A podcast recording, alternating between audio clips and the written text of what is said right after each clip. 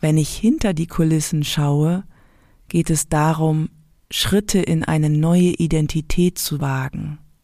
Das kann tatsächlich sehr beängstigend sein. Wer bin ich, wenn sich meine Überlebensmuster auflösen? Wenn ich die Freiheit habe, mich anders zu entscheiden, etwas Neues zu tun? Hey, schön, dass du da bist hier im Podcast People for Now. Ich bin Maren Heidemann, du hörst Folge 19 über die Angst vor der Freiheit.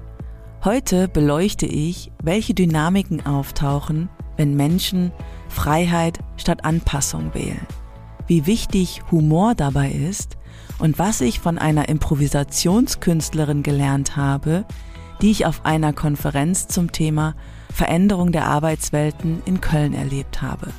Viel Freude beim Zuhören. Mein heutiges Thema ist durch meine Erlebnisse der letzten Woche inspiriert. Zunächst durch zwei Klientinnen, die unabhängig voneinander dasselbe im Coaching sagten. Ich habe Angst vor der Freiheit. Für einen Moment war ich überrascht, da ich selbst sehr freiheitsliebend bin. Deswegen bin ich neugierig geworden, wollte verstehen, wieso beide Frauen das sagten. Denn ganz objektiv betrachtet sind beide gerade dabei, auf ihre Weise sich und ihre Fähigkeiten auszudehnen. Sie haben viel in ihrem Leben aus dem Weg geräumt, so dass Platz für neue Schritte ist. Von außen betrachtet sind es kleine Schritte. Aus dem Inneren ihres Erlebens heraus sind es große Schritte die Angst machen können, was ich sehr gut nachvollziehen und mitfühlen kann. Die eine Frau reduzierte ihre Stundenzahl bei ihrem Arbeitgeber, um Freiraum für ein berufsbegleitendes Studium und ihre Freiberuflichkeit zu schaffen. Damit schwand für sie ein Stück finanzieller Sicherheit. Die andere Frau hatte die Aufgabe, für den Vorstand ihres Unternehmens ihre Arbeit in Zahlen aufzuarbeiten, sprich die Sinnhaftigkeit ihres Tuns darzulegen. Präsentieren sollte es jedoch ihre Vorgesetzte, weil sie meinte, sie könne die Vorstände mit der Art, wie sie sei, nicht so gut abholen. Für mich war die Synchronizität frappierend, mit der beide Frauen sich in verschiedene Ereignisse der Woche einreihten wo es um diese Dynamik ging, Angst vor der Freiheit zu haben. Wenn wir genau hinschauen, ist diese Dynamik ja nicht nur auf persönlicher Ebene da, sondern auch kollektiv. Wir Menschen pendeln uns zwischen den beiden Polen Freiheit, Autonomie einerseits und Zugehörigsein, Sicherheit andererseits ein. Zwischen dem Ich und dem Wir, der eigenen Identität oder einer angepassten Variante von uns selbst gilt es zu wählen. Wofür gehe ich? Für das Bekannte, altbewährte, sichere oder mache ich mich frei von dem bisherigen und wähle das Neue? Was will die Angst signalisieren? Was steht mir im Weg? Was sich bei näherem Erkunden zeigte, beide Frauen waren auf ihre Weise mit ihrer Vergangenheit mit ihrer Sozialisation identifiziert. Die eine glaubte, mit Geld ihre Sicherheit wahren zu müssen, hörte die Stimme ihrer Mutter im Ohr, die andere traute sich noch nicht zu, in machtvollen Kreisen ihre Position zu vertreten. Zu groß schienen die Unterschiede. Das Entscheidende an diesem Punkt, an dieser Schwelle war für mich, die Selbstwirksamkeit beider Frauen zu stärken ihre Lebendigkeit zu unterstützen. In beiden Fällen bin und war ich voller Freude und Optimismus in Anbetracht der neuen Möglichkeiten, die sich jetzt zeigten. Gleichzeitig gab es gute Gründe, wieso beide Angst vor Freiheit äußerten. Wovor haben sie Angst? Da kann es natürlich verschiedene Antworten geben. Wenn ich hinter die Kulissen schaue, geht es darum, Schritte in eine neue Identität zu wagen. Das kann tatsächlich sehr beängstigend sein. Wer bin ich, wenn sich meine Überlebensmuster auflösen? Wenn ich die Freiheit habe, mich anders zu entscheiden, etwas Neues zu tun, Stunden zu reduzieren oder in Kreisen auftauche, von denen ich glaube, nicht dazuzugehören. Früher haben mich bestimmte Anpassungen klein gehalten. Jetzt stehe ich für mich auf. Das ist ganz schön wackelig an dem Punkt, wie so ein geschlüpftes Küken, das dann noch nass steht, zittert und nicht weiß, wie und wohin. Diese Verunsicherung empfinde ich als sehr natürlich. Für mich ist Angst vor der Freiheit ein ganz normaler Bestandteil des Prozesses. Denn wenn ich für mich einstehe, droht Bindungsverlust, was weit in die Kindheit zurückreicht und bis ins Erwachsene hinein zentral ist. Alle von uns tragen diese Angst vom Bindungsverlust. Das ist die treibende Kraft hinter so vielen Symptomen und Strategien. Was, wenn die Angst vor Freiheit dasselbe ist wie die Angst vor Lebendigkeit? Das Kind in uns wollte schon einmal in die Freiheit aufbrechen, ist jedoch vom Umfeld, der Sozialisation der Eltern, wir sind doch eine Arbeiterfamilie, studieren brauchen wir nicht, oder durch andere Begrenzungen zurückgehalten worden. Das Kind entwickelt bestimmte Strategien von Wut und Zorn angesichts dieser unerfüllten Bedürfnisse. Es schneidet sich dann davon ab und richtet diese Kraft gegen sich selbst. Das Ergebnis sind Selbstabwertung, Scham, Angst. Damit kommt es zu einer inneren Spaltung, wo der Protest der eigentlich gegen die Eltern gerichtet sein sollte, gegen einen selbst gerichtet ist. Meine Aufgabe war es, die beiden Frauen zu unterstützen, sich von den auf Scham basierenden Identifizierungen zu lösen. Dabei darf es manchmal ruhig etwas energischer werden, denn bei allem Mitgefühl, das ich habe, versuche ich beiden zu helfen, diesen kindlichen Gewohnheitsmustern zu widerstehen, dass sie in das alte Verhalten, in die gewohnten Handlungen zurückziehen will. Da gibt es immer wieder diesen Sog zurück ins Alte, ins Bequeme, ins Bewährte. Ich meine, wer kennt das nicht? Die eine Frau wollte zum Beispiel, nachdem sie ihren Arbeitgeber über die Stundenreduktion informiert hatte, wieder anrufen und alles rückgängig machen.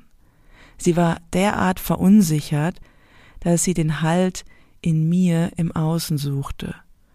Sie fragte dann, ob ich ihr sagen könne, dass sie die richtige Entscheidung getroffen habe. Wohl wissend, dass sie damit bei mir nicht landen konnte, denn das konnte ich natürlich nicht. Die Entscheidung ist selbstverständlich nicht meine, sondern der Klientin überlassen. Aber sie kam durch unseren Kontakt wieder mehr zu sich in ihre Stabilität und konnte ihre Entscheidung weiter tragen. Der anderen Frau kam es erst gar nicht in den Sinn, mit ihrer Arbeit beim Vorstand aufzutauchen. Wir schälten heraus, dass es sehr wohl eine Möglichkeit gibt, für ihre Arbeit einzustehen, damit sichtbar zu werden, wie in einem Zwischenschritt, nämlich gemeinsam mit ihrer Vorgesetzten da zu sein. Allein die Vorstellung von ihrer Vorgesetzten, mit der sie eine gute Verbindung hat, unterstützt zu sein, brachte sie mehr in ihre Kraft. Als ich dann fragte, was sich verändert, wenn sie sich vorstellt, den Schritt zu gehen, lachte sie, war sie voller Freude. Das ist die Lebendigkeit, der wir Raum geben wollen. Obwohl beide Frauen ihren kindlichen Anteil gefühlt haben, war klar, dass sie heute nicht mehr der kindliche Anteil sind. Wenn ich durch die Angst vor der Freiheit tauche, anerkenne, dass sie da ist, kommt mehr Selbstwirksamkeit rein und damit auch die Hoffnung auf die Zukunft.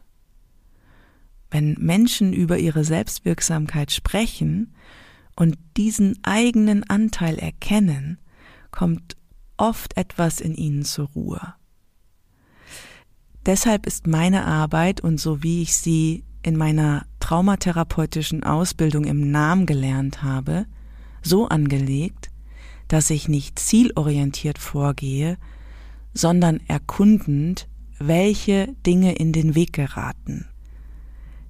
Dabei gibt es die Annahme, dass der Mensch bereits da ist, wo er sein will. Er weiß es nur bewusst noch nicht, weil so viel Nebel da ist. Meine Meinung ist, wir sind ja letztendlich nie von unserer Natur, unserem tiefen biologischen Sein abgeschnitten.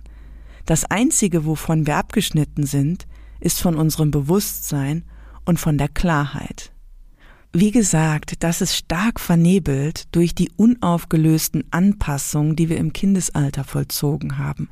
Das, was uns früher gerettet hat, steht uns heute im Wege. Hierzu noch ein weiteres Beispiel aus der letzten Woche. Seit zwei Jahren begleite ich eine Führungskraft aus einem nachhaltigen Unternehmen. Als wir mit der Arbeit begonnen haben, war er ein leistungsgetriebener Individualist. Das war sogar physisch sichtbar. Ein komplett durchtrainierter, gestählter, muskulär stark definierter Mann tauchte im Coaching auf.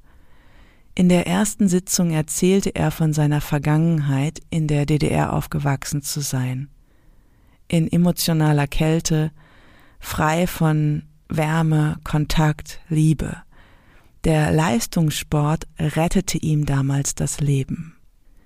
Nun war er heute Führungskraft, nach wie vor im Performance-Druck, leicht harmoniesüchtig, um Anerkennung zu bekommen. Er war als Vorgesetzter sehr geschätzt, hatte eine starke fachliche Expertise. Sein Thema im Coaching war, er wollte runterkommen vom Getriebensein, frei werden vom Leistungsanspruch an sich und an andere, sprich, er wollte weg von etwas. Wenn dieser Wunsch da ist, bin ich direkt hellhörig. Denn indem Menschen etwas loswerden wollen, verstärken sie es. Wenn Menschen von etwas weg wollen, nennt die Freiheitsforschung das negativer Freiheitsbegriff.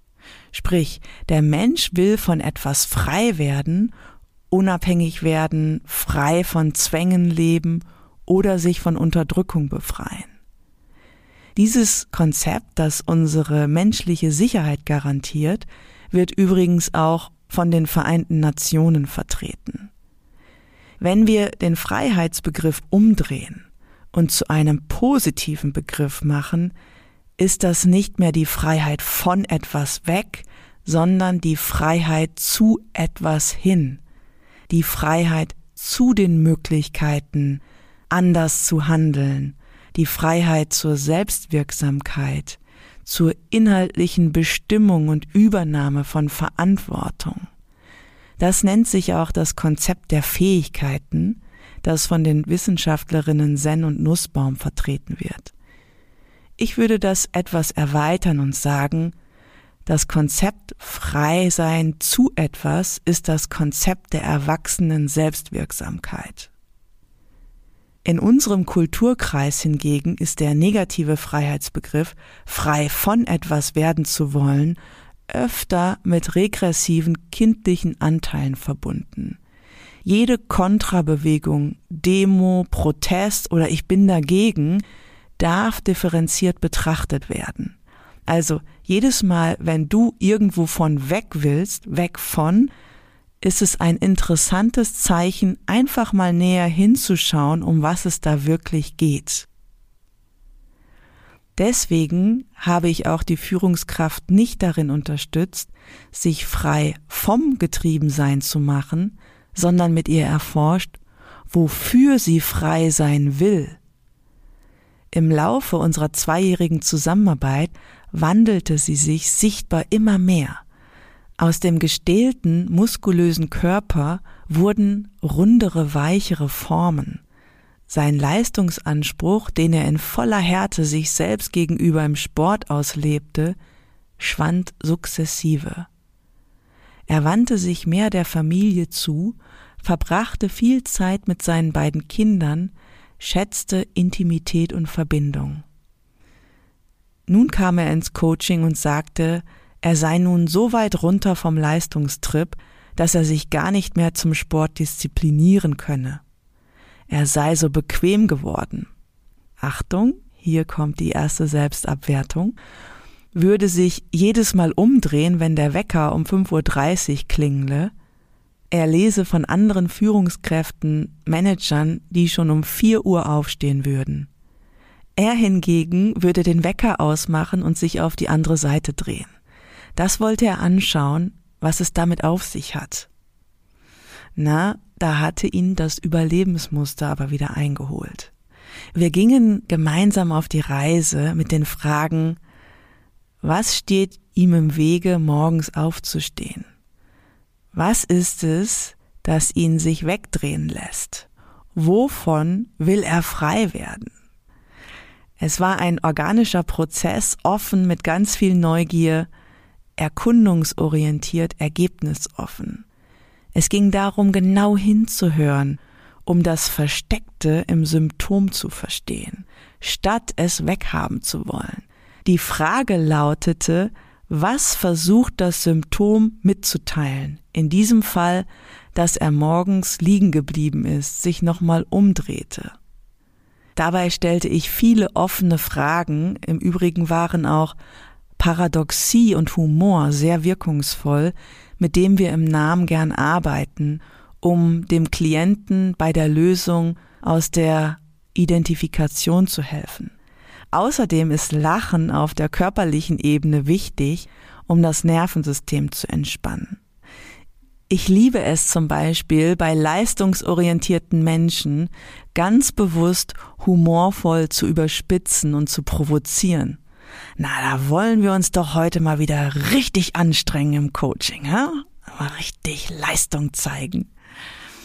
Er kam dann drauf, dass sein sich morgens umdrehen Protest gegen den nach wie vor bestehenden Leistungsanspruch war dass er sich unbewusst weigerte, sein altes Muster weiterzuspielen.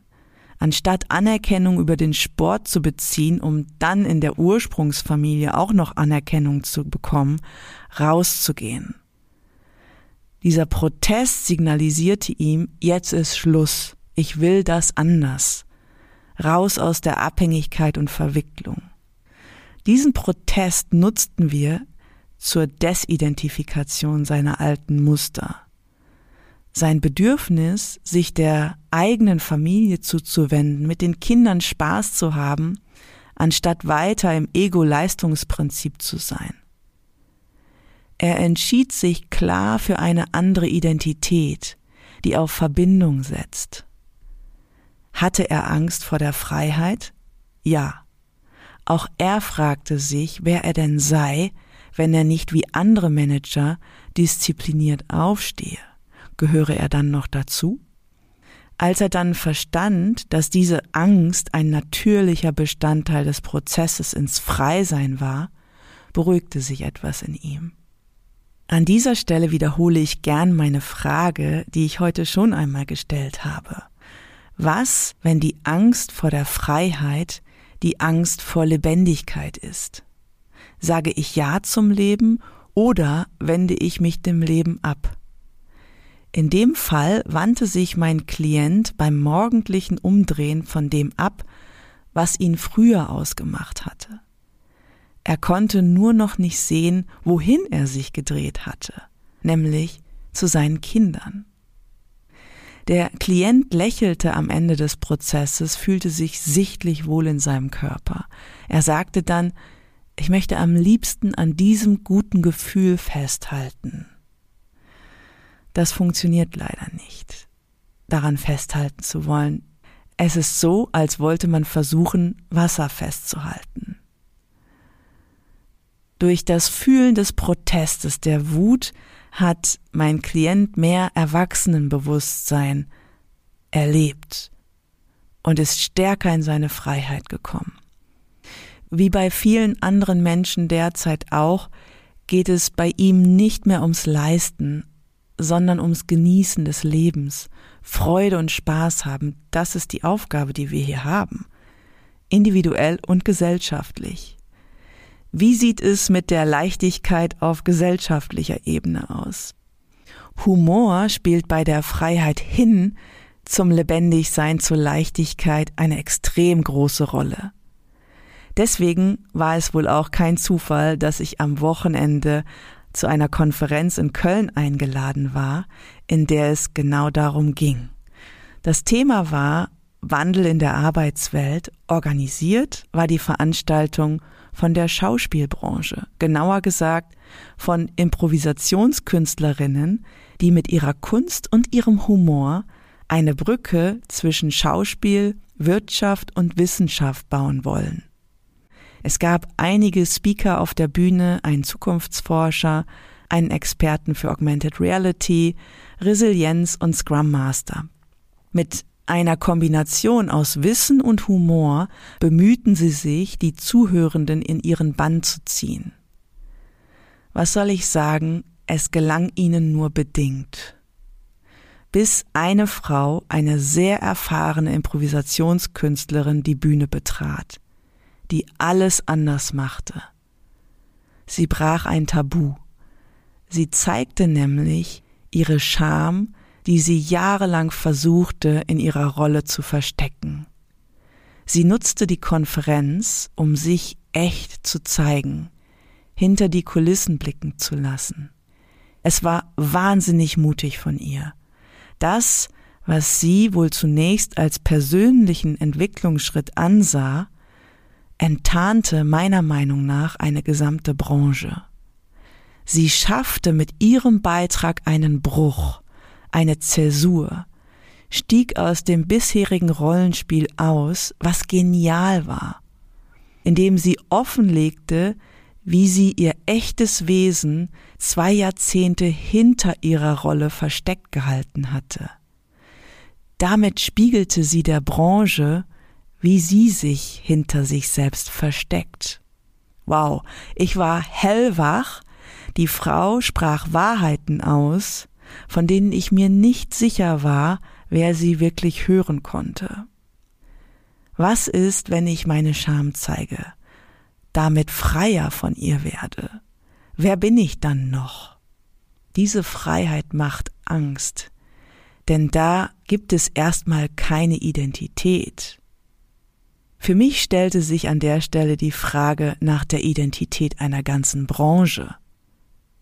Wenn eine Branche mit Humor arbeitet, hat das eine enorme Kraft. Wenn sich eine Branche hinter dem Humor versteckt, dann ist die Frage, wer sind wir denn dann, ohne dass wir den Humor als Überlebensmuster missbrauchen müssen, frei von den ganzen Anpassungen. Tatsächlich hat mich neben der mutigen Frau, die sich so verletzlich gezeigt hat, noch ein weiterer Mensch auf der Bühne gepackt, es war der Geschäftsführer des Gezeitenhauses, einer psychosomatischen Klinik in Nordrhein-Westfalen mit mehreren Standorten. Seine Eltern haben die Klinik gegründet, er hat die Geschäfte nun mit seinem Bruder übernommen. Die Ruhe, die er mit ins Theater brachte, ah, die Konferenz hat in einem Theater stattgefunden, das sollte ich vielleicht sagen. also die Ruhe, die er mit ins Theater brachte, war eine Wohltat denn er war extrem verkörpert da, bei sich. Was und wie er sprach, erreichten mich, da es von einem anderen Platz kam, als von der Suche nach Identität oder aus der inneren Not von Existenzfragen. Er war frei davon. Nicht ohne Grund fand die Konferenz in einem etablierten Kölner Theater statt. Das Theater ist das Zuhause der Kunst, der freien Geister. Theater heißt Kultur. Menschen schaffen Verbindung, berühren innerhalb unserer Gesellschaft. Das ist essentiell. Jedoch schon viel zu lange haben Kulturseiende, ich sage extra nicht Kulturschaffende, nicht den Platz in unserem Miteinander, der ihnen selbstverständlich gehören sollte. Vieles in der Kultur hat nicht den Wert, den sie verdient. Das wissen wir alle. Gerade Improvisationskünstlerinnen, die mit natürlichen Prinzipien aus dem Moment heraus arbeiten, aus dem Jetzt, mit dem Flow gehen, sind für mich mehr als alles andere gefragt. Denn sie zeigen, wie etwas mit Hingabe organisch gestaltet werden kann. Sie leben im Kern die Prinzipien vor, mit denen wir Zukunft gestalten werden. Das ist für mich glasklar. Was steht den KünstlerInnen im Weg? Meine Meinung, sie orientieren sich noch viel zu sehr an den Leistungsprinzipien der alten Welt. Lassen sich da in etwas reinziehen, was aus einer tatsächlich ja auch sehr realen Angst heraus geschieht, überleben zu müssen. Sie stecken in dem negativen Freiheitsbegriff. Sie stecken in dem Zwang, frei von prekären Lebenssituationen zu werden, frei von Minderwert zu werden, frei von Ungerechtigkeit zu werden, frei von Mangel zu werden. Deswegen fand die Konferenz auch in einem Theater statt, das selbst ums Überleben bangt. Im Foyer stand eine Tafel, ein offener Brief, in dem es um das Fortbestehen des Theaters ging. Ein dringender Appell von vielen Menschen unterzeichnet, das Theater zu erhalten. Erst hat es mich berührt, dann habe ich mich gefragt, Vielleicht geht es gar nicht mehr darum, das Theater, wie es in den letzten Jahrzehnten existierte, zu erhalten. Vielleicht geht es darum, genau das sterben zu lassen, damit etwas Neues entstehen kann. Was, wenn es keine Angst davor gäbe? Wenn es ein freudvoller Prozess hin zur Lebendigkeit wäre? Wenn das, wie Kultur bisher im Miteinander gesehen und erlebt wurde, zusammenbricht, stirbt? genau wie alles andere auch, das ausgedient hat, wo sich die Zyklen vollendet haben. Wenn da nicht die Angst vor dieser Freiheit wäre, vor diesem Lebendigsein. Mit dem Geschäftsführer des Gezeitenhauses war eine junge Frau auf der Bühne, die Scrum Masterin war. Ich gestehe, ich habe die Welt der agilen Scrums total gefressen. Da gäbe es jetzt einiges zu, zu sagen, das lasse ich lieber. Mich interessieren ja immer die Menschen hinter ihren Rollen. Und bei den Scrum Mastern sind wenige, die wirklich da sind. Sonst würden sie nämlich merken, dass ihre Arbeit an der Oberfläche kratzt und dass viele rumscrummen, um sich selbst nicht anschauen zu müssen. Das regt mich auf, wie ihr hört. Nach der Podiumsrunde erhielt die Scrum Masterin die Bühne, um ihr Thema ins Licht zu bringen. Sie begann mit so viel Performance-Druck, dass ich das Theater verlassen musste. Mir war sofort klar, die Energie halte ich nicht mit. Das werde ich nicht unterstützen. Stattdessen bin ich rausgegangen, habe mich auf einen Rasen gelegt, die Augen geschlossen, den Boden gespürt, Wärme und Licht der Sonne aufgesogen. Als ich so dalag, spürte ich die Trauer und Erschöpfung einer ganzen Branche, die um ihr Überleben kämpft, die noch glaubt, die Antwort liege in der finanzstarken Wirtschaft, für die sie ja auch die Konferenz veranstaltet haben. Dabei liegt die Antwort in sich selbst, wie ihnen die Improvisationskünstlerin gespiegelt hat. Irgendwie passte es, dass das alles in Köln stattfand, dachte ich so. In der Hochburg des deutschen Humors, in der Stadt der Jecken, des Lachens, des Feierns. Mir gingen die Worte einer Freundin durch den Kopf, die in der Stadt geboren und groß geworden war, mit mir in der Traumatherapieausbildung saß. Sie sagte, lustig können wir Kölnerinnen, aber in Köln will sehr viel einfach nicht gefühlt werden. Anstatt die Trauer wahrzunehmen, kippen wir ins Lustige, glauben fröhlich zu sein. Dabei sind Depressionen und Trauer unübersehbar. Passt ja, dachte ich, als ich da so im Gras mitten in Köln lag. Außerdem empfinde ich persönlich Köln als die Hauptstadt der Angst. Woran meine ich das zu sehen? In Köln waren und sind die größten Versicherungsunternehmen ansässig. Dass die Branche in Deutschland so mächtig ist, ist einfach Ausdruck der puren Angst von uns Menschen. Wer Angst hat, versichert sich. Richtig sichtbar wird die Angst zum Beispiel im Kölner Friesenviertel, Dort ist das ehemalige Gebäude des Gerling Versicherungskonzerns zu bestaunen, in dem heute kreativere Firmen oder ein modernes Hotel Platz finden.